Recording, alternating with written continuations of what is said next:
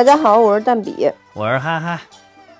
今天我们要讲的是《唐伯虎点秋香》。大家肯定没有想到我们的选题吧？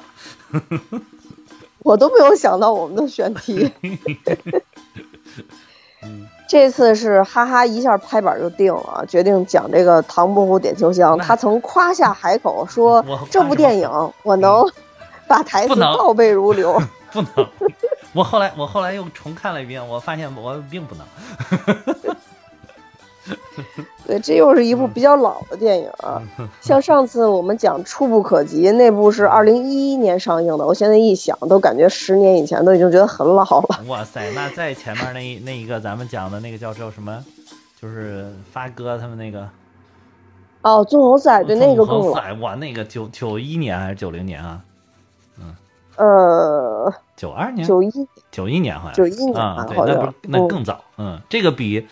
这个纵横四海还要稍微晚了两年，对，这是相当于在在香港是一九九三年，对对，在内地应该是一九九四年引进的，啊，内地的时候我当时还去电影院看的，厉害吧？我也是去电影院看的，对对，真的是直接笑趴在电影院，觉得哇太搞笑了，就是就是长那么大。啊，当然，虽然当时没有多大啊，他大概七七八岁啊，八九岁那样，这长得那么大，没有见过，没有看过这么搞笑的电影，没有看过这么搞笑的节目，然后就当时就这种感觉，觉得哇，太好笑了，然后笑到不行，简直。但是被我被我妈，因为是我妈带着我去去的去看的，所以但是被我妈斥责为这个香港不愧是文化的沙漠，拍的什么乱七八糟，毫无文化可言，净在这瞎胡闹。对，当时我觉得当时人因为没有见过这种电影形式吧，就现就这种电影形式，即使你到现在来讲能拍的这么行云流水的，我依然认为还只是我们周星星同学。真的是，我现我那个我这不是为了做这期节目又又又重新看了一遍嘛？我觉得那个节奏超级快，整部电影的节奏就是真的是行云流水，就可以用你说行云流水，就是一个梗接一个梗，一个高潮接一个高潮起伏的那种感觉。对，而且就是很多都让你出乎意料，但又不觉得说刻意的有特别，对那种，就是这这个非要给你挠的让你笑了那种感觉。对对对对，我觉得星爷最厉害的就是这个，嗯，如果是换一个人演，可能他就会把这个东西演的特，就是也也演成这么夸张，但是他就会让人觉得哇，太刻意了吧。太卖傻了吧，就是太卖动这个这个什么屎尿屁这种东西了吧。然后，但是星爷一眼就觉得觉得哇，好自然，就觉得应就应该是这样，就就这种感觉。嗯，对，所以我觉得这个当时所谓的这个突破就是这种感觉，就因为以前在我们看电影的时候，就有点像我说之前咱们说纵横四海那个，嗯，这个纵横四海还只是说同类型的片子在中国，嗯，第一次看到。但是像星爷这种片子，我感觉跟他接近的只有金凯瑞。对对对，是的，是的。对，只有金凯瑞。星爷也一直表达说金凯瑞是他的偶像。嗯，对对，所以说其实星爷是创造了一种影片的类型。就所谓的这种什么无厘头搞笑的这种，对对对，无厘头的类型，对对。其实说实在的，就是当时那那个不光是说咱们内地，因为当时内地改革开放时间还不太长嘛，确实就是整个文化界还属于偏严肃类型的那种。然后就就不光说是这个时候，其实当时，即便就是在这个香港看到星爷的这种表演，也都觉得很很很莫名其妙，好多人，所以以以至于导致他他的。电影就是在很多年、很很多部电影里面都取得了极高的票房，在香港都是，就是当时我记得咱们之前讲周星驰的时候也讲过，就是说他的当时香港票房前十基本上是他跟成龙大哥平分了，但是应该的，应该的，对，基本上都是，就是一般十部里边有四部是成龙大哥的，四部是周星驰的，然后剩下两部可能是其他人的，然后基本上就是就是这种，经常这样。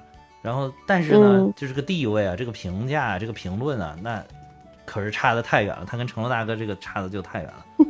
嗯，哎，他他就就我觉得本身来讲喜剧，对，嗯，就就很难被认可。是是是，嗯，对我当时看这个看这个也是，上小学的时候嘛。而且我觉得最最让我到现在都没想明白，当时是小学整个学校组织我们去看的啊。我到现在还有印象特别深的，因为当时我们学校有一个有一个老师长得特别漂亮，应该是我们整个学校老师男老师追逐的对象，一个女的教音乐的老师，而且对我一直都特别好。我我到现在都有当时那个印象，就当时老师就说是我们一次这个校会。都都在那个操场集合那种，你知道吧？小朋友都拿着板凳坐着，然后讲讲到后边说啊，我们下一周的这个这个文艺有一次文艺活动，全校组织，呃，我们的同学去电影院看《唐伯虎点秋香》。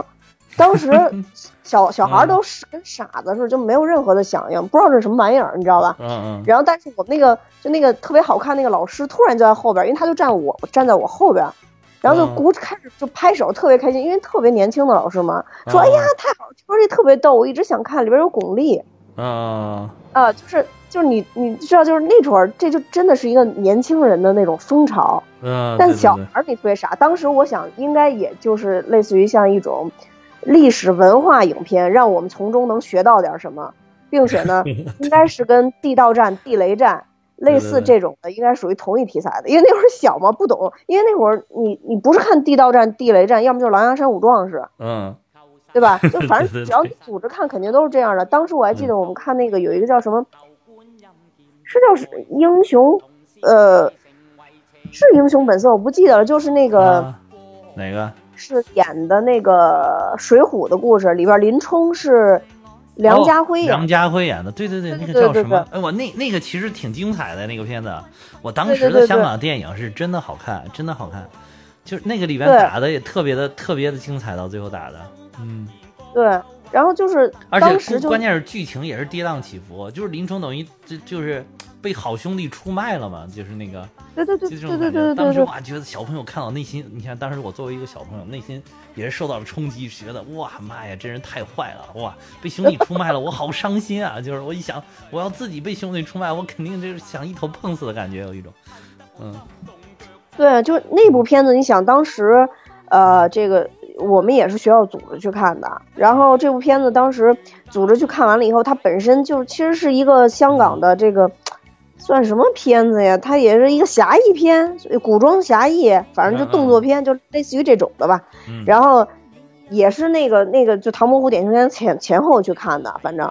当时看完那部片子，还要求我们每个人回来都写观后感，关于这个观后感呢？对对，要要写出这种感受来。我觉得那个片就当时我们就写，就是写出什么林林冲的英雄气概，然后对，然后写那个鲁智深对自己的兄弟不离不弃，就是你你那会儿都写过。鲁智深还是徐锦江大哥？对对对对对，演特别好，真的演特别好。所以你就想吧，当时。所以一说这《唐伯虎点秋香》，我我当时想，肯定又是个历史题材。然后呢，我们回来又得写观后感。但是破天荒那次真的就没有让我们写观后感，估计老师也认识到这个小朋友 写不出观后感来。以前学校看电影都要写观后感，写出来五花八门。对，就是可能老师都没理解这电影到底要演什么，实在看不出来，就跟你妈说的似的，已经是一片废墟的感觉，所以就写不出来。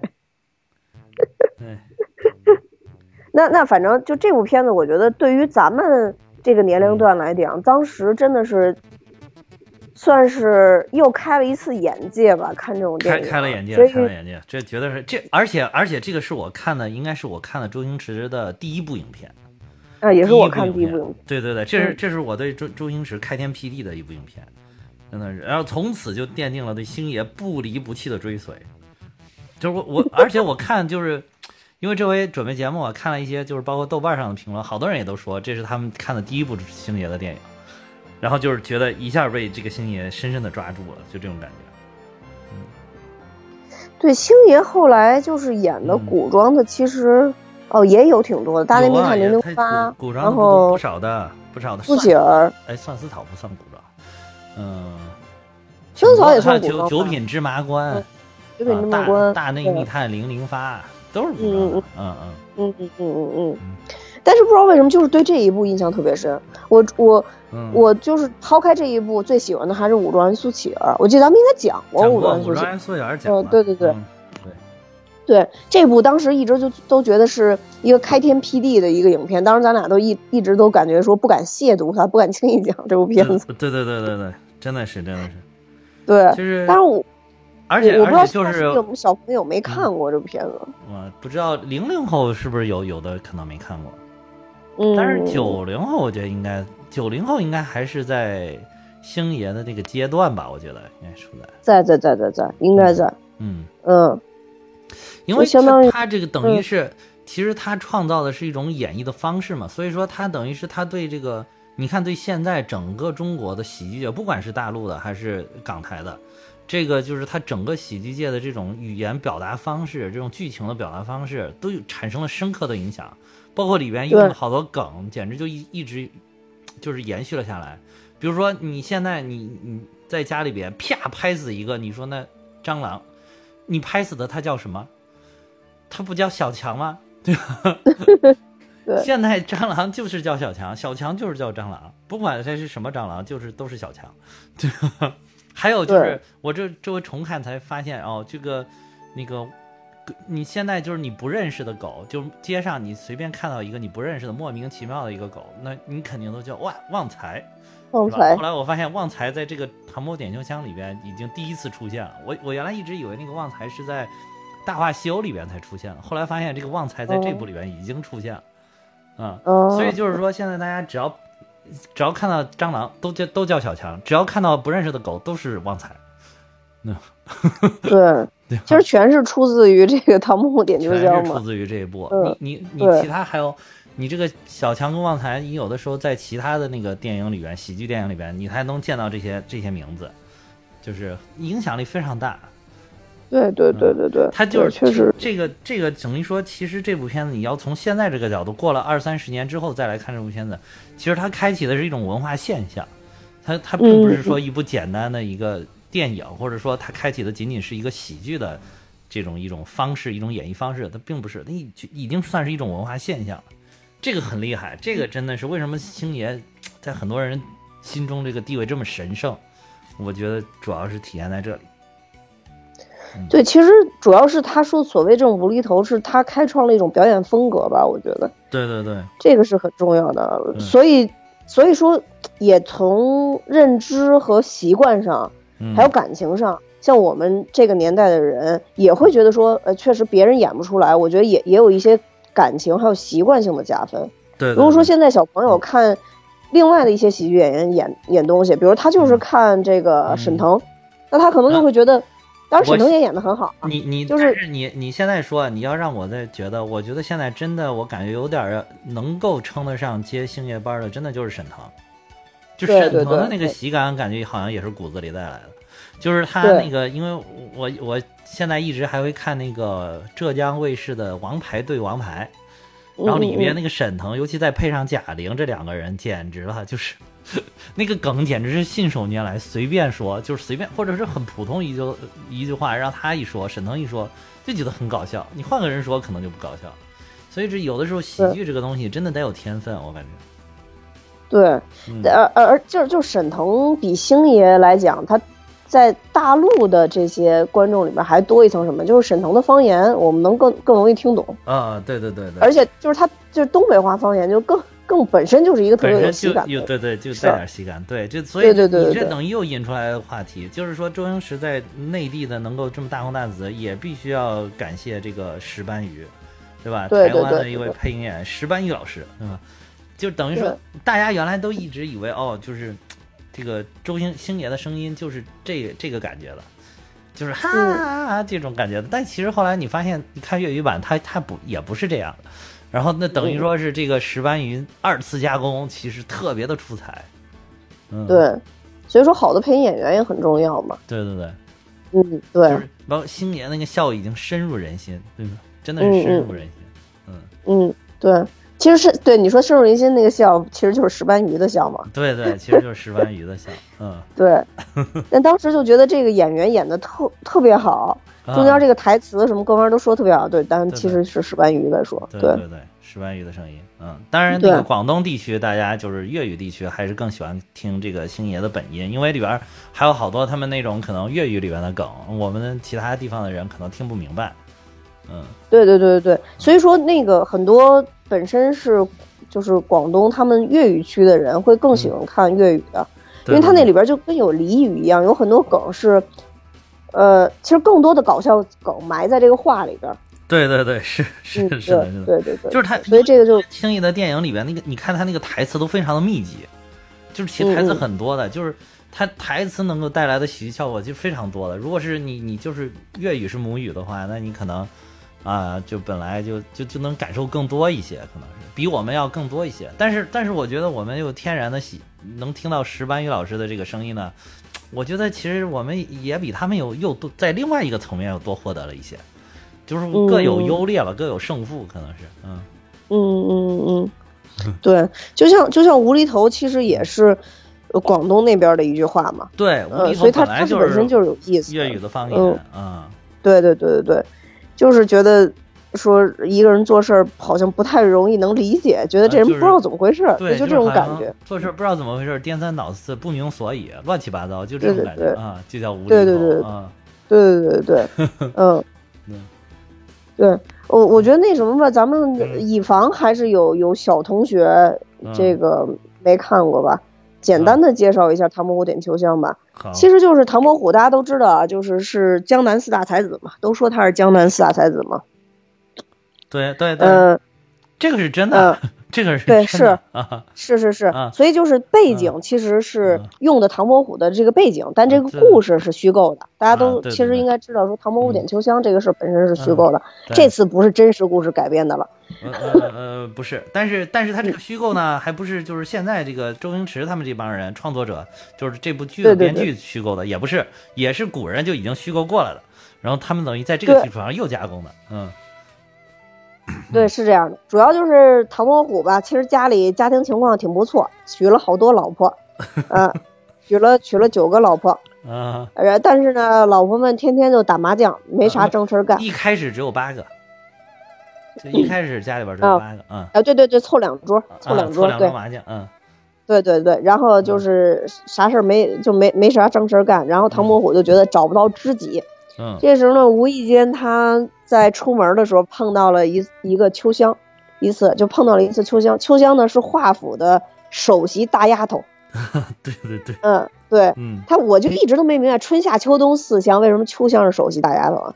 然后唐伯虎为了追这个 秋香，然后就就改名叫华安啊，其实是他进府以后给他起的名字，就叫华安。对，然后。就经历了在华府经历了一系列的斗智斗勇的这个呃故事之后，其实他的目的就是娶秋香。当然最后啊，大家也知道，这样这种喜剧片更加会是一个圆满的结局。虽然曲曲折折，还跟华夫人做了斗法，但是最后还是把秋香，华夫人还是把秋香许配给了唐伯虎。其实就是一个设计娶媳妇儿的故事。这这这啊。这好像介绍的挺简单的啊，主线剧情好像是这个样子啊。呃，对，就是咱们就介绍一下主线剧情嘛，因为 以防有小朋友不知道点秋香是什么意思呢，以为是一部恐怖片，唐伯虎把秋香给点了。对，所以，所以所以就简单介绍一下。但是刚刚咱们也说了，其实唐伯虎本身跟这个故事里边的唐伯虎其实还是差的挺多的，除了他的出身。会跟电影里差不多，也是属于家庭比较富有的，还可以，但是没有在这里边这么好。这里边明显就是特别大户，其实其实就是家庭还不错，但是就是也没有那么大户。嗯，对，呃，然后另外一个就是有才，这点是确实是有才啊，这个这个是真的，这个确实嗯对嗯，然后包括刚才这哈说的这个四大才子。也确实是有这有这三，对对，这学名应该学名当时叫吴中四才子。对，但是秋香这个角色到底是有还是没有，这个不好说。这个就好像考证没有没有太考证出来，然后好像有的地方说好像有原型，有历史上是有原型的，但是有有的又说这个人物可能本身就是个虚构的，嗯，还有的说说他那个是有这个人，但是他不是华太师家的丫鬟。对，反正是一个风尘女子，就是说是一位风尘女子，就是是那个原来在妓院里面工工作的啊。呃，他其实就把唐伯虎的故事跟其他人的故事就编编剪剪的，就是我对我刚才也也也稍微看了一眼啊，利用你你刚打电话的时间，就就其实我看到的，我查到一个就是说这个三笑不叫三笑才子佳人嘛，对对，然后就是三笑其实是一本书嘛，对吧？是是是，然后这个就三笑里边，嗯。记记载的，就说原型其实是另外一个叫唐伯虎的人。对对对，啊，然后他喜欢上了一个，对同名的人，他喜欢上了一个，就是也不是王府，其实是大户人家的一个丫鬟。嗯，然后曲曲折折到那里边娶了这个丫鬟的故事，但这里边呢就把唐伯虎跟我们熟知的这个才子唐伯虎联系在了一起，但其实就完全没这些事儿，因为本身唐伯虎本人也没有这么多媳妇儿。对，没有那么多媳妇儿。对。对对对，就是他一共据据考证，唐伯虎应该是三个媳妇儿，就是第老大的这个媳妇儿呢，这个是，呃，就是很很年轻的时候就去世了，就是嗯，没有，就是是是这个娶的是叫徐氏，姓徐，是徐廷瑞的次女，这个是有名有姓的，应该是，啊，但是就是他大概就是他媳妇儿大概是二十四岁的时候就去世了。然后其实那一年就是好像他父亲也是跟他媳妇儿等同一年去世的，就是等于说那一年他受打击还挺大的。然后后来呢，他中间呢应该是娶过又娶过一个媳妇儿，就是又续弦了一个。然后续弦了之后，后来是为就离他而去了。就是古代一般不都是男的休妻嘛？但是这个媳妇儿等于抛弃他了，走了，就回家了。然后是因为就是当时那个牵扯到这个舞弊案，就会考舞弊案，嗯。嗯，就是等等于一下，他本来要去考功名，我这个这一段我准备准备了，但是我我本来是准备放到最后说，怎么突然间引出来了？没事，你就你就讲呗，顺着讲呗。因为我觉得就是确实故事剧情可能还是大部分人大家都都看过，我觉得就更多引申一点，尤其是。还原一个唐伯虎，另外一个就是可能我觉得后边再加上祝枝山之类的，因为这里边祝枝山确实演的太夸张了。对对对对对，祝枝山这我觉得真的是与他这个叫什么相辉相映的这么一个角色，真的经典，这也绝对是经典，那绝对是经典，绝对是经典。这个配角也是真的是无出其右，我觉得现在这个，嗯嗯，那个就是就是等于说他第二个媳妇为什么离开他呢？就是因为他当时去考这个。呃，乡呃去，这个去去进京城考这个会试，应该叫会试，就是，哎呀，这得从从他一开始介绍，就是唐伯虎这个人本身他确实是很有才，就是他真的是就是书画双绝，就是在当时就已经很有名了。然后这个时候他很二十九岁考中的这个解元，因为这里边我记得唐伯虎点秋香这里边也有有的时候就叫他唐解元嘛。为什么叫他唐解元？就是因为他当时在。这个乡试里边，在就是在南京考的乡试，应天府的乡试得了第一名，第一名就叫解元，所以就是好多的，包括以后的好多的作品，包括什么里边都都称唐唐伯虎为唐解元，就是然后他考考了解元，然后就隔年呢就要去这个呃北京去考这个会试，会试完了到最后还要进殿试，殿试才是状元嘛，就是他要去考会试的时候呢。这个时候，在一路上京的这个途中，他们一块乘船的途中，结识了一位其实也是很厉害的人物，结识的叫徐经。这个徐经就是像才是真正的大门大户，就是大富豪，就是当时在这个江苏浙江一带，那就是有名的知名的望族。这个徐家，这个徐经，而且这个徐经很厉害的，还有一点是，他是徐霞客的高祖父，就是徐霞客的爷爷的爷爷的爷爷，大概跟徐霞客相差了一百年的时间。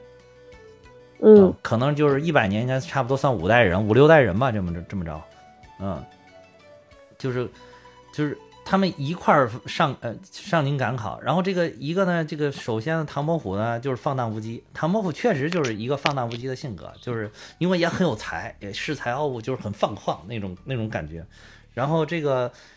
徐经呢，一听说唐伯虎，他本来就很有名气了。一听说是唐伯虎，后来又跟他聊一聊，觉得哇，这个人确实有才。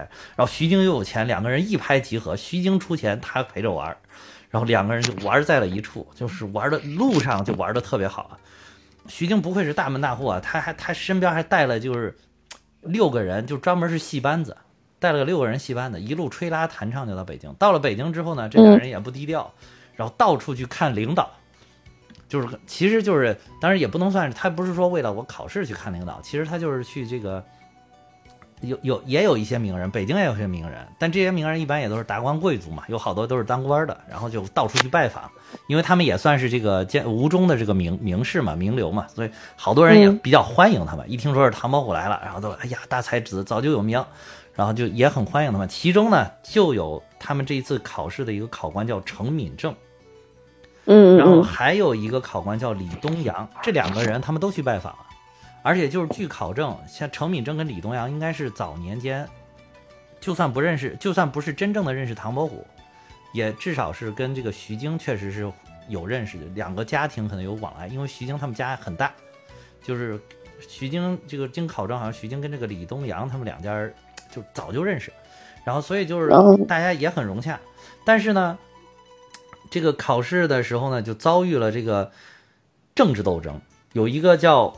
这个叫华场，也是姓华，就是跟华太师一个姓。华场的这么一个官员，不知道受谁的指使，这个我我没有太查到，反正应该是受另一派势力的一个指使。在这个考试结束了之后，就举报说说这个程敏正，然后提前将试题泄露给了徐经跟唐寅，所以就是建议皇上先不要把这个，先不要放榜，我要先彻查此事，然后再那个再放榜。然后这这个一下等于说唐。唐伯虎一下就这个牵扯到这个会会考的案件当中了，但其实是应该是就是现在比较大家普遍的一个看法，就是应该是唐至少唐寅肯定是没有参与这个考考试舞弊的，但是嗯，就是在这个他们被关到牢里边呢，应该是也受到了这个皮肉之苦，也受到了一些刑罚，可能是徐经没有经受住这个严刑峻法的考验，然后就屈打成招了，就说啊，对我确实给这程敏陈敏正。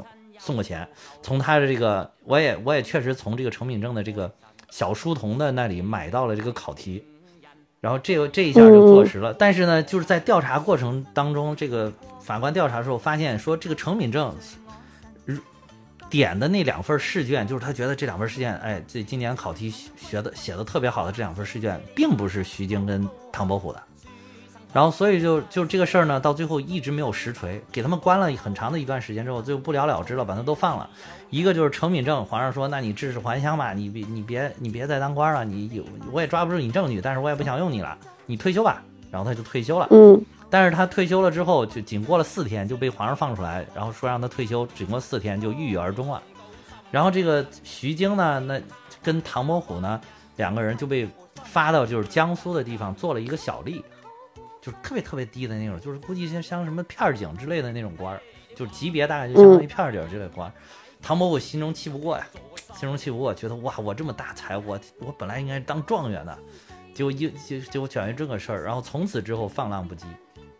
就是这里边有一点情节，其实后来我就看到了这些这些材料了之后，我才发现这个《唐伯点秋香》里边有一段这个剧情，其实跟他还是有点相对的。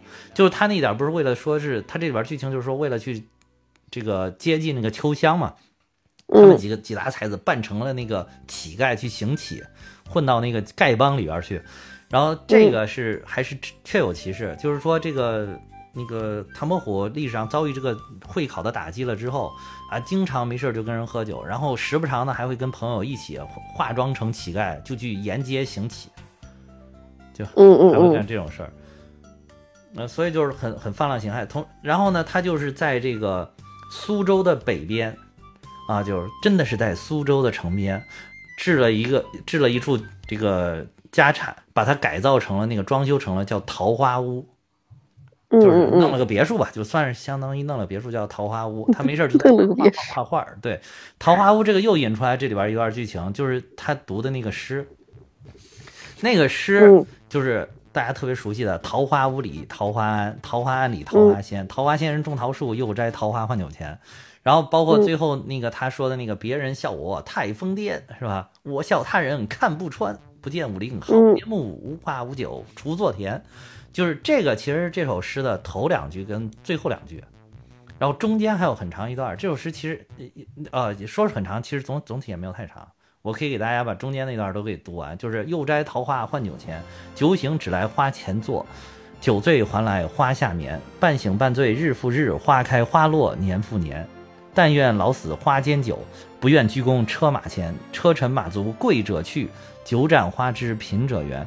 若将富贵比贫者，一在平地一在天。若将富，呃花呃花酒比车马，他得驱驰，我则我得闲。然后这样才接上那个别人笑我太疯癫，就表达了他一一副那种，嗨我你你不要我，你不让我当官，我还看不上你呢，就就有点一种这种愤世嫉俗的这种豁达的心态吧，也是属于。嗯，对。总结来讲，这首诗表达的就是“此处不留爷，自有留爷处”。对，你们不让我当官，我就到处玩去。然后，嗯，对，然后就是经历了这个事情呢，然后他就变成了一副就是非常的放浪形骸的，就可能就真的是历史上就变成了一个非常无厘头的人。然后这个时候，然后他的第二任的媳妇儿就离他而去了，就是觉得哇，这伺候不了了，这这这位爷真的伺候不了，弄不了，然后就离他而去了。然后，然后之后呢，他就又在这个没事儿就去一些这个妓院里边逛一逛啊，窑子里边结交一些这个青楼女子。然后就当时认识了一个姓沈的姑娘，然后说有考证啊，说这个沈姑娘叫沈九娘。然后，所以就是他为什么说他有九个老婆呢？就是一直都传闻他九九个老婆，就跟他这个第三个媳妇儿叫九娘很有关系。因为你你不知道为什么你正妻突然就就就排行就老九了。所以大家觉得哦，那家里边应该还有八个，所以所以好多人可能就后来写小说的什么人，就一一听他这个名字，就将他演绎出来了有八个夫人。其实就前面还有八个夫人，其实不是。嗯嗯嗯，对，嗯对，我我说了这么大一长一大圈儿，后来我才发现，原来我是为了解释他这个第三个媳妇儿是吧？对。就是就就其实就是九娘的这个梗让大家不理解嘛。啊对九娘确实是。对大家不理解就是对。嗯所以就就传而且他又那个很放浪形骸嘛他就觉得哇这种生性风流啊有九个媳妇儿觉得很正常啊嗯还有就是呃 很正常 是你觉得 就放浪形骸嘛。然后他就他在那个桃花坞里边就是创作的时候他后来还给自己刻了一方章。就是就叫是江南第一风流才子，这是真的，他自己给自己刻了一个，那所以最后才有这个江南 四大才子，然后说他排排之首嘛，排首位，嗯，啊，所以是所以就是后来人只要一说是唐伯虎，就都说是风流才子嘛，就是人家自封的。对，就是他刻章这个事儿，是我以前忘了是看什么。文章里边写的了，但是我原来一直觉得是传说，然后这次我还特地去查了一下，对对，就是到底是不是传说，后来发现还真是他他刻的，对对，原来我他自己刻章这事儿一直有印象，就觉得就是还有一种说，跟我有点像，就是还有一种说法，就是说这个当时他刻的这个章就盖在他其中的一幅画上，但是好多人说这幅画可能不是他画的，就是。有可能这个章呢也是别人杜撰的，就是也有人说这个确实不是真的。但是我看这个目前大家普遍的一个考证呢，都就是说他确实刻了这么一方章，啊，嗯嗯嗯，就是我觉得这很符合他个人的特点呗，嗯，对，这个就这里边其实隐隐的当然有他的这种，就你说的放浪形骸这种感觉，然后也有一种自信，但是也有一种无奈。啊，对对对，嗯。也有无奈，就是其实就是明显是受到了很大打击，因为他一开始这个，呃，二十九岁考中这个解元，其实就是在古代这个各种考试就非常难的，就是你二十九岁考中已经是很年轻了，就好多人可能到四十多岁也就只能最多考个秀才就了不起了，就根本的乡试你根本过不了。嗯，他是怎么回事？他是一开始他说老子不喜欢考试，不不想当官，就想玩。然后后来这个好像经大家就都劝他去考考考考，然后就这样他一直玩到就是二十七八岁，然后后来好像是祝枝山嘛，就是这个祝永文来劝他，就说说你你还是考一考吧。然后就是他等于他听他好哥们儿的劝，他说那行那我复习复习，我考考试。结果就没复习多久，去一下就拔得头筹，考了个第一名解元，所以才名声大噪。嗯嗯嗯嗯，所以就是真的是很有才的，真的很有才，嗯。对，确实是，相当于就是当年的这种，嗯，既有钱又有才，就是这种高高富帅啊，这是这种角色，对。对对，就是当年的网红，就是当年大对当年的网红，对，嗯。只只是就是因为经历了这个所谓的舞弊案事件，然后一下人就不行了。对，等于他，但是他一开始特别的高，然后后来一下摔到谷底，就摔得有点狠，所以整个整个自己对自己也有点自暴自弃了。说实在，对，而且他后边还经历了就是宁王的那个事件，这里边唐伯虎相倒是没没没有具体说。对对。对他经完经历宁王事件也是装疯卖傻，反正也不好过。是是是，嗯，就是他等于说真的是去给这个宁王当幕府去了。他后来，嗯，对对是这样的。然后他去宁王当幕府，但是他后来就发现了这个宁王是要谋反的。嗯，然后所以呢，他也就是正好，他他想可能不想跟这个宁王为伍吧，然后就呃就是装疯卖傻卖傻呗，还裸奔。据说还裸奔，然后就是等于说宁王就觉得哇，这这什么什么玩意儿，就把他放走了，就他不想掺和到这个政治斗争里边了。嗯，其实这还是挺聪明的，对，相当于保命了。是是是是，对，嗯，所以就是说他一生过得其实挺曲折、挺波折的。对，对，然后当时等于宁王其实是为了造反，然后把他招至麾下嘛，但他当时并不觉得，他当时觉得就是应该是这种。招揽人才，然后这个求贤若渴的这种感觉，但后来才发现，说是自己这一身才华可能要赋予一个造反者。当时这种就真的是乱臣贼子的那种感觉，谁敢谁敢造反呀？对对对。所以所以所以才装装疯卖傻的。你现在一想，装疯卖傻这事儿，其实真的挺可怜的，就是一个如此的才子，然后。各种装扮，听说还有裸奔什么的，乱七八糟。对对对对，说是还有裸奔，嗯，对，嗯，但是但但还是等于靠智慧，还是避了一场大大劫难吧。对，但是就是说他晚年好像过得也很凄惨，就是他这么造，就是可能家业也就给造没有了吧。嗯，对对，应该是吧，就反正自暴自弃了。就经过实际上历史上唐伯虎是。不是这种如此风流倜傥的这种感觉，然后活得这么潇洒。其实，可能有有人看到他有潇洒的一面，但是更多的只是无奈的表现吧。无奈，对。其实后来也有就是很潦倒、很落魄的一面，也对对。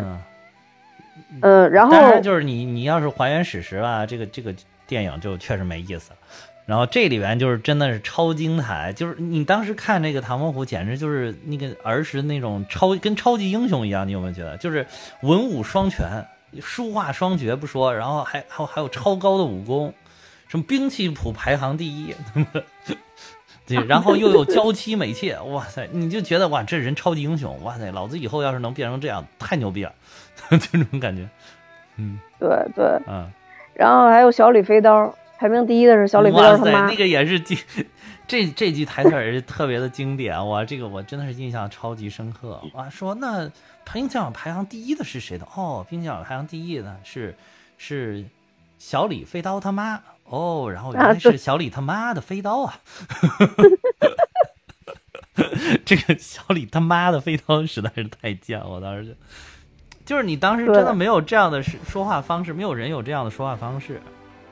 嗯嗯嗯嗯，对，而且他们说就是像这些梗很多就是放在粤语里边也是粤语的那种，特别特别常见的这种，不管说是是，嗯，爆粗口啊还是什么，还是他们这种搞笑式啊，都是其实埋在粤语梗里边的，就包括这小李他妈的飞刀也是，对对，就只不过他翻成国语也很有意思，对，对，所以就他他整部片子就是。嗯，有很多的我印象特别深的搞笑点，比如说就是当时有那个叫什么，嗯，采花大盗来来采秋香，嗯，东淫西剑，南荡北色，是吧？对对对对对，这个名字起的我也觉得起绝了，这个真的是，嗯。然后不光这四个人，其实当时，呃，周星驰说的也特别精彩，然后说什么。呃，小弟是人称玉树临风胜潘安，一树梨花压海棠的小银 虫周伯通。对，对对对，哇！其实当时你你想想，其实这些电影的这些台词儿，真的还是很考究、很认真的，他不是瞎胡在那儿整的。嗯，对，当时不懂，当时真的不懂。对，就是其实他当时说这一套，我就觉得好像是押韵的，就跟听相声一样。但是他具体说的是什么？其实其实我我我我没法理解，是就比如说什么周伯通，伯通是谁？他谁？对对对，不知道，也不知道什么叫那个这个一树梨花压海棠，就就就完全不理解这些东西。我都是到后边看了好多遍，呃，《唐伯虎点秋香》之后，才发现他这里边有好多词真的是很考究的。对对对。所以当时我因为我对这个印象特别深嘛，然后后来我还查了一下，其实这个我为什么知道这是那个一树梨花压海棠是指的说这个算是老牛吃嫩草吧，但指的是男的老牛吃嫩草那个意思。这其实也是一个就是宋代的一个词人，好像是叫张先吧，我呃我记不太清，好像是叫张先，因为我记得我以前查过这个，就说因为他就是那种也是风流倜傥那种年轻的才子，然后但是他。在岁数特别大的时候，好像七八十岁的时候，然后娶了一个十几岁，大概十几二十的吧，这样的一个小姑娘。七八十岁的时候，哇塞，那不跟我们杨老师一样？对对对对对，我刚本想加上这句话的。对，然后后来呃，相当于呃，苏轼，苏轼后来知道这件事儿之后，嗯，他写的这首这首这首词，然后但是我已经记不太清楚他那个具体是什么，但反正里边呃。就写了一句，就是一树梨花压海棠，其实就指的一树梨花，其实就指的张先，海棠呢，就是指的他这个小媳妇儿。啊，那你知道有有一部电影，原来梁家辉演的，就是还是跟一个是个法国片吧，跟一个法国小姑娘，那小姑娘特别好，演的那那部片名就叫一树梨花压海棠。哦，那我没看过。有一种版本翻译吧，应该是啊，就是就是就是叫这个名字，然后啊，嗯，有点限制级，嗯。哦哦，就可能一树梨花压海棠，这个是多少男人的梦想。没有没有没有没有没有，绝对没有，绝对没有。行，你这觉悟可以，你这求生欲也可以。嗯，对，所以所以反正总之，我觉得就是这部片子，如果你反复的去看，随着你年龄的增长，它就跟其他片子不太一样，因为有很多影片是因为我长大了以后再回去看它的感悟点。他有一些人生的感悟，所以让你看这个片子意味不一样。而《唐伯虎点秋香》这个片子，嗯，每次你回头看的时候，会在很多点上，不管他的是他的诗词，还是他的呃影片的布景，对，呃，还是他的搞笑的点，都会让你觉得跟以前想到的不一样。而且，呃，周星驰的电影，我总觉得有一个特点，就是说你越到岁数大去看，越觉得好像虽然笑点还是那些笑点。但是，会有一种感动会更多。嗯，我当当时看那个苏乞儿就是这种感觉啊，是是是。嗯，还有一个就是你你会觉得这个，就是你可能突然能看到其中表现的很多，就是可能是不是成年人世界的这种无奈。就是比如说你你你，我要原来看的时候，我就觉得这个片就是纯搞笑，但是后来发现。他为什么去点秋香？他给他安排的这个理由就是说，他娶了一堆媳妇儿，他发现不是真爱，或者说是本来可能是觉得是真爱，但是娶回来发现哇，完全变了个人，就没事儿就是什么摸牌九什么对吧？拼骰子，然后打麻将对吧？就完完全就是已经没有共共同语言，所以他才觉得哇，特别想去追求一个就是能够真正理解自己的人。这个我觉得有多少就是那种陷到这种。围城里边的，或者现在一种一段感情里面的人，可能都是想有这样的感觉，就是这个人啊，他好理解我呀，就是为什么为什么想来，为什么爱他？他可能不是特别的美，不是不是怎么样，就是但是他就是不是说有多高的这个对吧？家庭有多么的殷实，并不是这样，就是说啊，这个人好理解我，就理解万岁。就是他这里边其实给赋予他这个去点点秋香这个理由，就是说我想去找，要觉得哈，秋香能够理解我，秋香就是我心中那个。经典，但是等于到最后又来了一个反转，就是说，你那个最后秋香也不是，秋香跟他家媳妇儿差不多。对对对，就 就是一就是，其实我觉得这展现了一种什么，就是说人在谈恋爱的时候和你一旦结婚之后，这人就不大一样了。啊，对对对对对，谈的时候有的时候那个双眼有一种盲目性，对吧？不管是男的女的，互相看着都有一些盲目性。对，而且两个人就之间表达会拘着，就是，对对对，就是会把自己美好的部分更愿意先给别人展现。但是你一旦结婚了以后呢，反正就已经签合同了呗，也反悔很难了。然后就就会展现出来。你看他之前的话，他也确实觉得秋香很很理解他嘛，因为他展示的这个华夫人其实是跟唐家是有一定的这个。就是他告诉他的说，还说说，哎，我们有两大仇家，一个就是夺命书生，然后另外一个就是，其实我我最早的时候，我很小的时候看，我没有注注意到前后的这个关联性，然后后来我看的遍数多了，我突然发现，我靠，这华夫人不就是他妈说那个情敌吗？跟他抢他爹的情敌？对对对对对对，就是啊，呃对，然后所以就是他这个恩怨情仇，还不是说那种就真的有多大的。血海深仇这种，其实是是吃醋争风吃醋的这种感觉。对，所以就是他们家就是因为是没得到唐天豪，所以他们家就是唐天豪的儿子的诗集什么的画作，家里边一个都不能有，就完全是一种就是女女生吃醋的那种感觉的表现。对，但是秋香还在默默的、偷偷的，就是关注着唐伯虎。而且，当祝枝山被抓住以后，他误以为祝枝山就是唐伯虎的时候，还特地跑过去问祝枝山啊，说你是不是你你你你是不是唐伯虎？对，因为秋香在里边其实就是一个顶级大美女嘛，然后祝枝山又在这里边是一个顶级猥琐，然后立刻就承认自己是唐伯虎。对对对，而且那那会儿承认的时候，连语气都都变了，本来说话特别贱的。然后说说说什么小鸡吃米图，对吧？然后最后发现，对对对，呃，然后最后说不错，我就是唐伯虎。对，没错。其实我觉得这个《唐伯虎点秋香》里边真的有几个特别经典，就是配角都很经典。你说非让我挑吧，可能可能最经典的确实还是祝枝山，但是其他的也都很经典，都很经典。而且我跟你说，就是其他的演员里面，这回我仔细看，哇塞，你知道都有谁？四大才子里面有吴镇宇客串的，然后他的媳妇儿八个老婆里边，就是秋香之前的八个老婆里边，其中有一个是蓝洁瑛。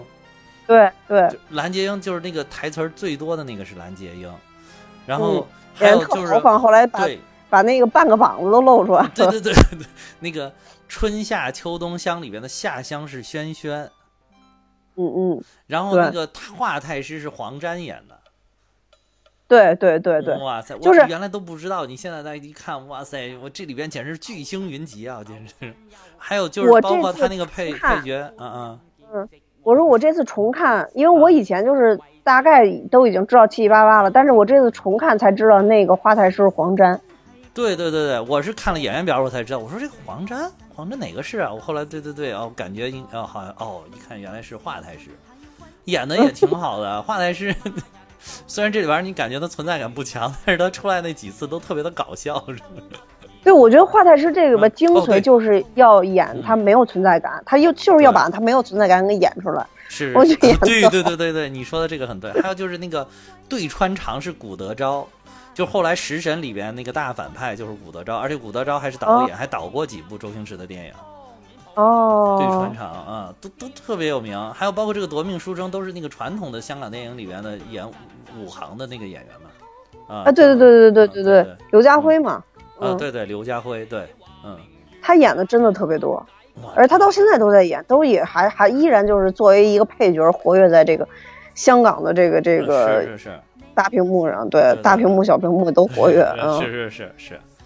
是这，所以这这部剧里边哇，剧情也当然我们不得不说的就是哇，陈百祥陈老师演的祝枝山简直是深入人心啊！而且就是这个去年香港这个动乱之后呢，你能看到哇，陈老师原来是个三观极正的人，就是你可能想上哇，祝枝山大哥居然三观这么正，对吧？自发的就是说了很多关于就是。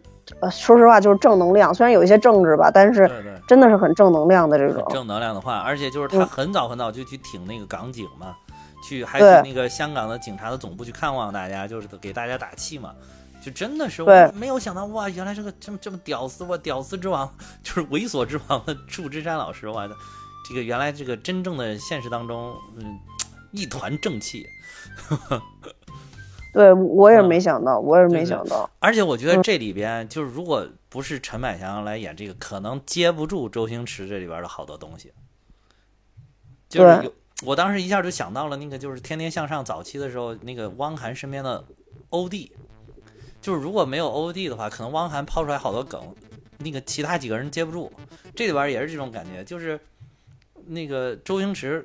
这搞的这些乱七八糟的东西，如果没有他这么在旁边添油加醋的这么一个人，我就接不住，就是其他那换人可能接不住，我就有这种。嗯嗯嗯，确实是，他们这个真的太经典了，就是相映成辉的那种感觉，就他们俩的这个这个演的这个戏，对，真的是。而且就是其实他因为四大才子嘛，嗯，就是包括那个吴镇宇老师演的这个，他应该演的是文征明吧？吴镇宇演的是徐真卿还是文征明？然后应该是文征明。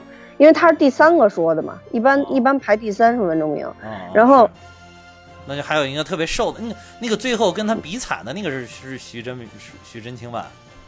比惨？比惨跟那个四大才子好像是同一个人啊，我感觉。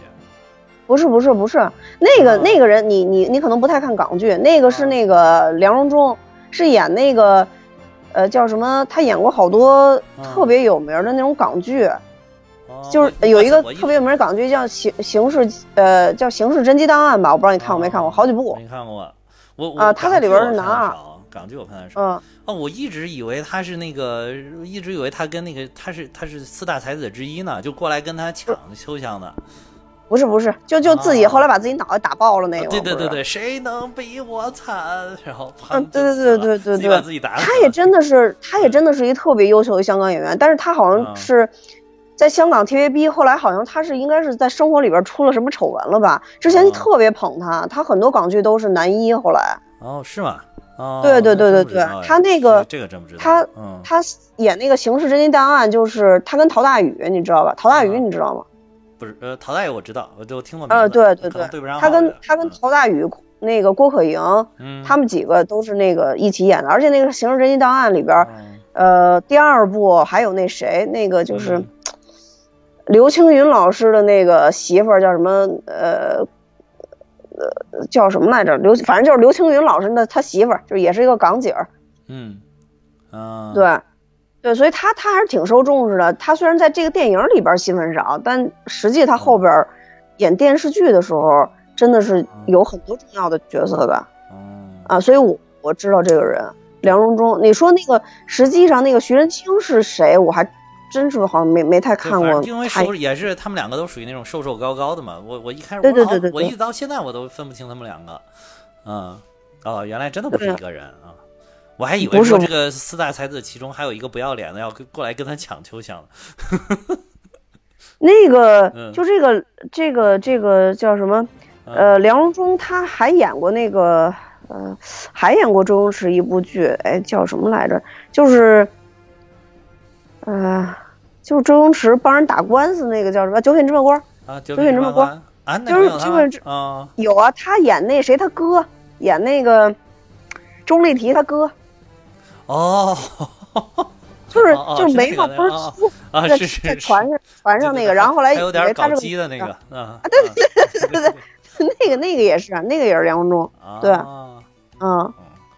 因为有一段时间我挺喜欢他看他演的那个港剧的，所以我就对对他演的东西还比较熟。啊，嗯，这这里边真的是你你尤其他们两个比惨那一点，我觉得也是，就是就不停的秀下限，然后就同时这里边不是又引出了小强嘛，然后不停秀下限，就是就是如果你你就是正常的电影来感觉你你就明显你周星驰演的这边这个这唐伯虎这个不如人家那个惨嘛，但是在这里边就是他就故意通过一种。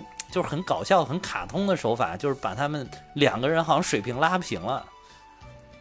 尤其是小强，哎，尤其是小强，对吧？人家狗旺财都饿死了，哦哦哦，一下就死了。然后这个小强，哇，抱着小强哭半天，呃，捏着小强 哭了半天，笑死我了。然后还有后来那个，就是明，还有就是，就故意他好像就是故意把一种很假的东西，又又又给你呈现出来，又好像是变成了很真的东西。就是比如说。说说啊，你我最我最恨别人给我比惨了，然后直接从旁边抄了一个棍子，就朝自己胳膊上碰打了一下。你看我胳膊都，你看我胳膊都折，但是你一看那个胳膊，明显就没有打折。然后其实要在秋香面前表演嘛。对啊，就是在表演嘛。但是你你一看就没有打折，但是在这个电影里面，他就要把这个处理成，对，你甭管他有没有打折，他就是打折。就是这种感觉，就是它就造成这种反差，就会很搞笑。你就觉得一看就没有打折，然后你就会觉得哦，挺搞笑，就这种感觉。就是就是好像就是很很不合逻辑，就是很不合逻辑。其实这个片子片子，你要任何一点你用逻辑来套，发现这个片子就无法进行下去。都是文化沙漠是吧？对对对，对对对，对，嗯。但是任何一点都都像沙漠一样寸草不生。但是你要说文化沙漠，但是这里边对穿肠他们两个那个对对对联，这个还真的。哎呦，那个太精彩了！对，那个太精彩了。哇，那个那一段真的是，就是中间，我觉得那一段是中间掀起了一个小高潮，其实是，就是而且就是纯靠这个，而且你你仔细品一品，哇，对的真的很好啊。对吧？你一开始一乡二里共三夫子不识，四书五经六艺竟敢竟敢教七八九子，十分大胆。一二三四五六七八九十，全都有。对。然后那个唐伯虎对的十室九贫凑得八两七钱六分五毫四厘，尚且三心二意，一等下流。又是十九八七六五四三二一。然后就是你觉得他对的很有文化吧？结果他最后给你来个一等下流，你就觉得哇。就这这个垮的最后这一句垮的垮的这么的精妙，就是对对对对，就是既给你对的很工整，又又让你那个就是又有一种对你很戏谑的感觉，就是你根本就不配跟我对，我用这种下三滥的语言都能把你对死的这种感觉，加在了对，没错没错，对后面还有那对都都都非常精彩，什么图画里龙不吟虎不啸，小小书童可笑可笑，棋盘里车不轮马不将，叫声将军提防提防。我这好多都是古德昭自己写的，是啊，这这真的写的很好啊，还还有那个后面这个就比较文雅一点，后面一句就比较文雅，就是莺莺燕燕，翠翠红红，处处融融洽洽，然后雨雨风风，花花叶叶，年年暮暮朝朝。后来他们对就是对联的里里边其实还点了一下题呢，就是十口心思，思君思国思思社稷，八目共赏，赏花赏月赏秋香，还把它对对秋香给点出来了。所以我当时觉得这个哇，真的是精彩，真的是精彩，这个这段对的。就后后来，我当时觉得他们好像说了好多。后来我再反过来看的时候，我觉得哦，好像没说两句就完了，就是特别希望他能多对几句。哎，反正当时就这一段真的是神了。一个是他对春长这段，还有一段就是，呃，华夫人要发现他是嗯唐伯虎了。对。啊，不是。是哎，是他又发现他是唐伯虎了，还是怎么怎么着？我家哦，就是说在诗集，对对对对对对。小人本住在苏州的城边，家中有屋又有田，生活乐无边。谁知那唐伯虎他蛮横不留情，呃，勾结官府目无天。我老爹跟他，我我爷爷跟他来翻脸，被他一棍来打扁。我我奶奶。骂他欺善民，竟被他拉回家强奸了一百遍，一百遍。我我只能背到这儿了，后面那个太快了，实在是记不住。啊！但是我仔细听了一下后面的，后面有一点说，就是他跟他爹什么乞讨在世前，然后我让我一下想到了那个，你知道吗？想到武状元苏乞儿，他跟他老爹就乞讨在世前。对对对对对。哇，就是真的，就是你你把他这个整个周星驰宇宙，你联合起来看，觉得还挺。就是感觉那个效果更更想不到，对，更更想象不到，嗯，对，就是他有这两场表现，我都觉得。我周星驰这嘴皮子太溜了，对对对，而且演的也特别好，演的特别好。那个打击乐还是，而且那个打击乐还跟他前面的这个给呼应上了。前面是四大才子里边，其他就问他说：“哇，堂兄，你最近在玩什么啊？我最近在研究一种西方的打击乐器。”然后后来人家就给你在这儿展示出来了，就玩的是什么西方打击乐，就是架子鼓呗。对对，没错。嗯，而且他他那个原来剧本写的写的是没有这段的，是吗？对，这是就是台词有这么一段儿，呃，然后节奏也是有这个节奏，但中间打击就是呃开始有架子鼓的那一段，就他拿俩棒子打的那段，那个就是两个竹蜡烛吧，我记得那些全部是周星驰现场自己发挥的，说他跟疯了一样。哦，对对对，他那个就是说香港当时拍电影有好多就是会在现场改词儿或者添词儿或者写词儿的，就是现场，他还有专门一个就是现场编剧。就是演员也如果就是像周星驰这样有天才天赋的，就是他经常会在里面加一些词儿，有很多这种的东西。就香港的电影，当时他那个创作的流程有这么一个东西在里边，就有很多即兴的东西加在里边。嗯，对，是这样的。尤其好像说周星驰的即兴创作能力又特别强。是。哎，我相信那会儿他应该正值壮年，应该是创作能力最最最优秀的时候。对，最旺盛的时候。你看当时他前前后后那几部就是什么赌圣啊什么之类的这种。就都是在那一段很密集的时间，就真真是就是那个人在处在巅峰的状态了，感觉，嗯，那时候还是个少年，还有好多沧桑未经历，所以就更愿意去表现自己。我觉得，哎，对，还有一段就是现在也经常用的，就是当时他刚刚说把他叫做华安，让他去教那两个傻儿子嘛。哦，这个傻儿子是在那个就是《三笑奇缘》里边，就是他写的那个华太师的儿子，也是两个傻儿子。这个还是还算是有点那个什么，就是延续着这个一个传统。就是当时去，当时那个他他那个老师不是一搞得跟黑社会一样嘛，就是就是我左青龙右白虎，老牛在腰间，是吧？龙头在胸口，人挡杀人，佛挡杀佛。现在我们经常有的时候也是一说，我左青龙右白虎，是不是？就是你可以看这个。啊，对，都是黑话，你就觉得 这这个电影里面的好多，就是对整个现在就对我们这一代人的语言环境的影响，就是特别特别的巨大。还有一段特别经典的名场面，你有没有想起来？是不是他们打架那段儿吐血那段儿？跟谁打架？跟那个夺命书生对啊。哦不是我正想说的不是这段然后这那段也也算经典但是没有这个经典这个经典就是含笑半步癫哦哦哦对对对对对对对对含笑半步癫。呃这里边有几个这真的有这这我是含笑半步癫跟还我票票权。嗯对对还我票票权对对 哎，就是含笑含笑半步癫，就是这种，就是你演着演着，突然好像打破了第四面墙，然后就变成了一个很现代的方式，就由从古代又进入到了现代，然后开始搞起了电视广告这种。我敢说，好多大家就是，尤其是咱们在这一代人，好多大家在大学的表演里边都采用过这种方式。嗯嗯嗯嗯，我敢说，对对。但在当时的电影里边很少见，但是这在当时电影绝对是一个创举，就突然出来，对，对，吃了我们含笑半步癫的朋友，什么？就是不能走半步路，不能什么有，不能露出半点微笑，不然也会爆炸而死，是吧？然后什么实在是居家旅行杀人灭口必备良药，关键是华夫人配合的也特别好。华夫人，对我觉得郑佩佩真的演的也特别好。真的，华夫人也是大配角，这郑佩佩超级有名，也是。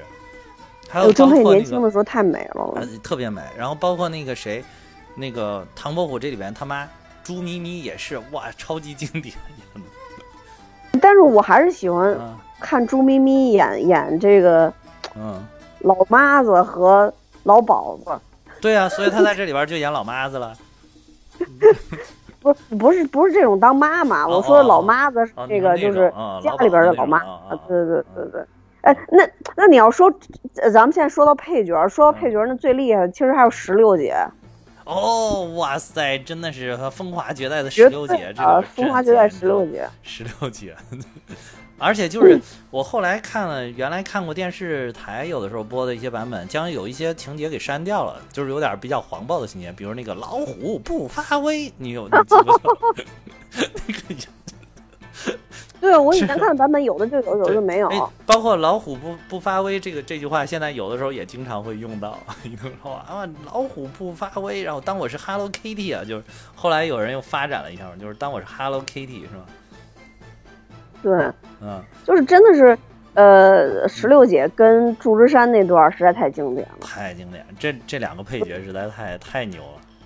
嗯。嗯，但是但是我觉得啊，石榴姐确实一直都演特别好。石榴姐我最喜欢她也是她还是在那个《九品芝麻官》里边演那个妓院特别能说那老鸨子那个，是是是是是，真的是我太喜欢她演的那个角色了，也特别经典那个，真是能把人说死，又能把死人说活那种感觉，是是是。嗯，是。哦，对了，还有一点我觉得特别经典，就是刚才忘说了，就是咱们那个说他们那个对对对联那个，对完了之后对穿肠一直在喷血，而且这个过了好长时间还在喷，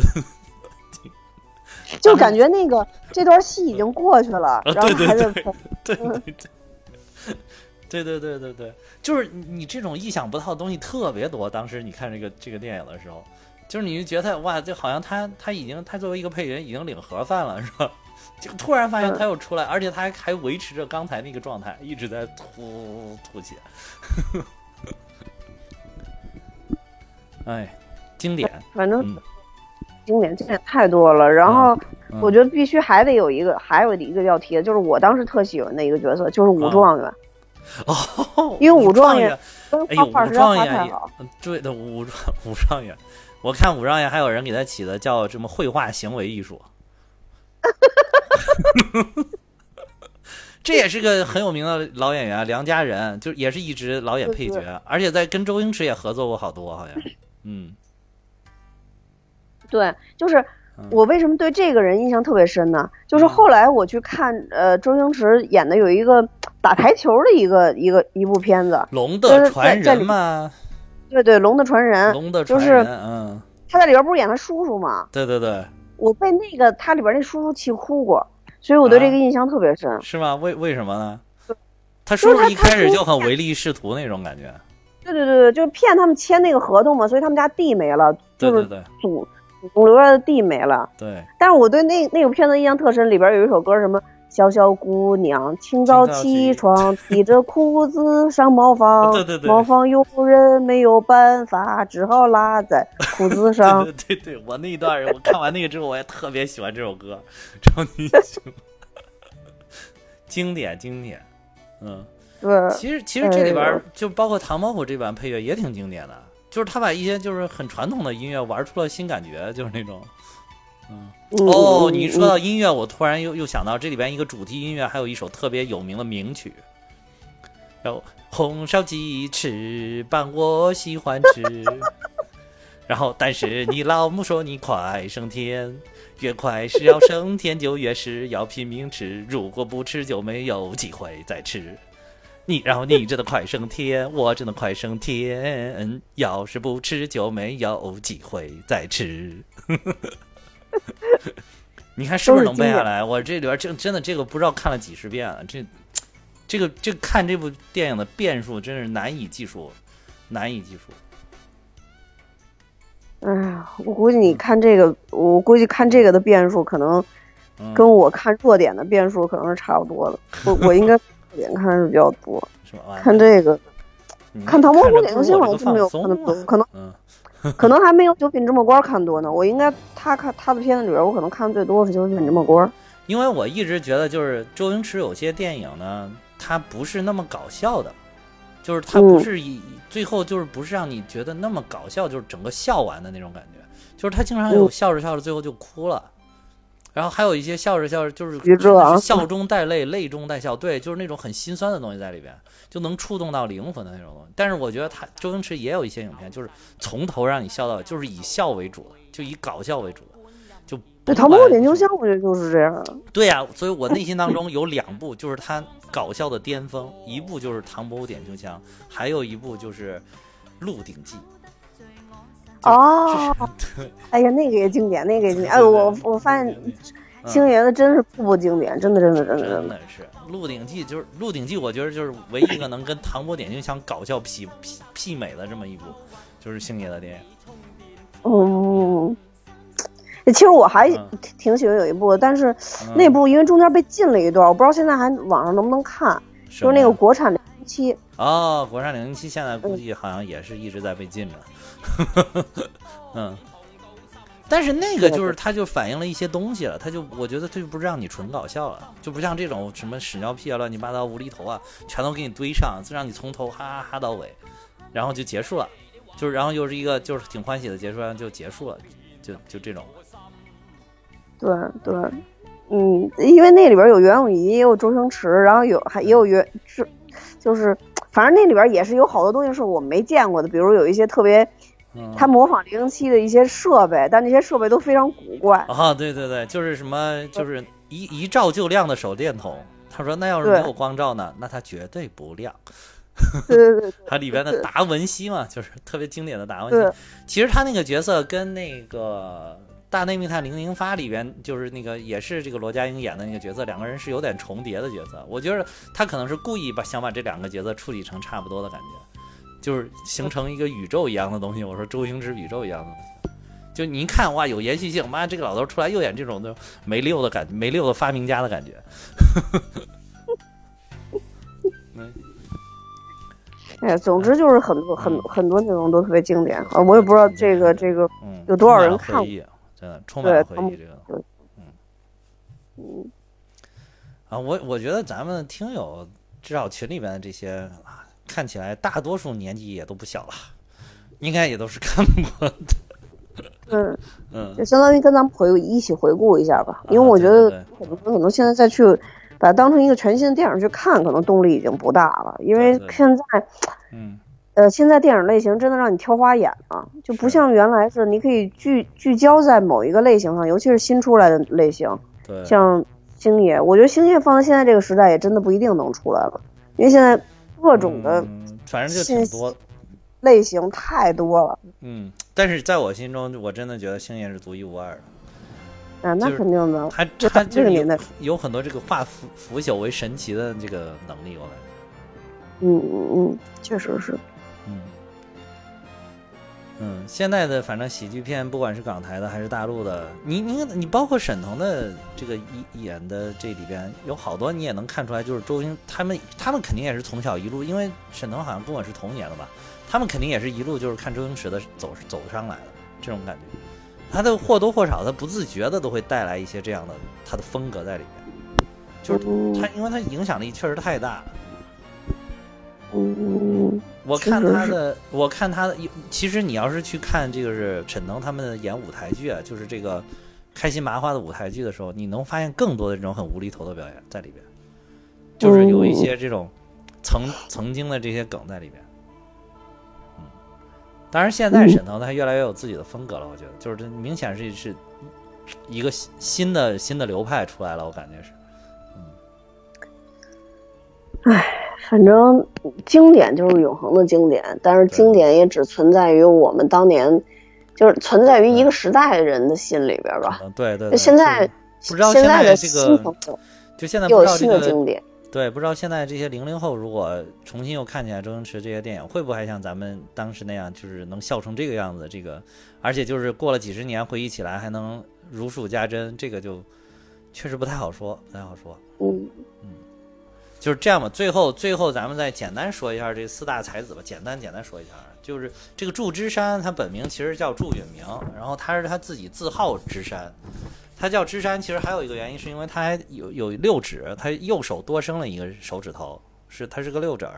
然后就是他还还有一个号叫知指生，然后就是这个这个他也是也属于他主要是这个书法，在书法方面特别的擅长，在这个四大才子里边，可能就应该书法是最好的，应该就是这个祝枝山了。然后还有一个就是文征明，啊，文征明这个也是怎么说书画双绝吧。这个这个就感觉没什么好介绍的，但是就是大家如果想看的，就是不行搜一搜，搜一搜啊。那那但是有一点就是我当年去这个苏州江苏，去江苏有好几个地方自驾游的时候，去的什么苏州、无锡啊，这个南京啊之类这种地方，就是去自驾游的时候，我发现其实真正在那边留下来，就是比如说刻到这个石碑上啊什么的这个。唐伯虎的并不多，非常的少。他可能跟他当年过于放荡不羁这个有关，就是他没有人请他写，或者是怎么着。真正就是留下来，特别就是能够提墙画壁的这种，是呃祝祝枝山和这个文征明的特别多。嗯嗯嗯。就是大家一去看，你可以就是但凡是这种就是江苏的这些景点里边，基本上都有文征明或者是祝枝山的这个祝允祝祝允文的这个他们的题词在里边。题字题碑啊，都在里边。最后一个是徐真卿，徐真卿就是说他好像是他为什么排最后呢？因为那就是说他好像小的时候并不是很厉害，就是他这个启蒙的比较晚哈，就是就是也不是启蒙的晚，就是开窍的比较晚，就是到后来到了很大了之后，他他才跟着这个老师学书画，然后但是没想到就是特别的精进，可能还是有这个天分，原来一直没有被开发出来。然后后来才一下也是，就等于说这四个人基本上都是书书这个叫什么书画双绝，啊，就不光是不不光是这个书书法，还有这个绘画，都是在当时就是名噪一时，特别厉害的，啊，所以就并称为这个叫吴中四才子，也叫江南四大才子，嗯，啊，因为这个唐伯虎自封了第一啊，所以就是现在我们普遍认为 唐伯虎是第一。而且唐伯虎不但自封第一，还自封风流，那几个人都不够风流啊。但是就是有一点说，这个可能这个这个电影里边虽然有夸张成分，但是也捕捉到了当时一些历史上的东西，就是祝枝山真的是个很幽默的人，就是据考证，就是祝枝山本来就是喜欢这个没事儿哎调侃一下、幽默一下，给大家插科打诨一下的这么一个人啊。他他的为人非常风趣，那个人。你你说祝枝山吗？对呀，祝枝山就是历史上真正的祝枝山，本来就是一个很风趣的人，很幽默的人。哦，其实我之前对这几个人印象，就小时候看的时候，真以为就这样了。啊，对，就是真的是好多小朋友都是这么以为的，就是现就就现在大家所有人基本上都是这么以为的。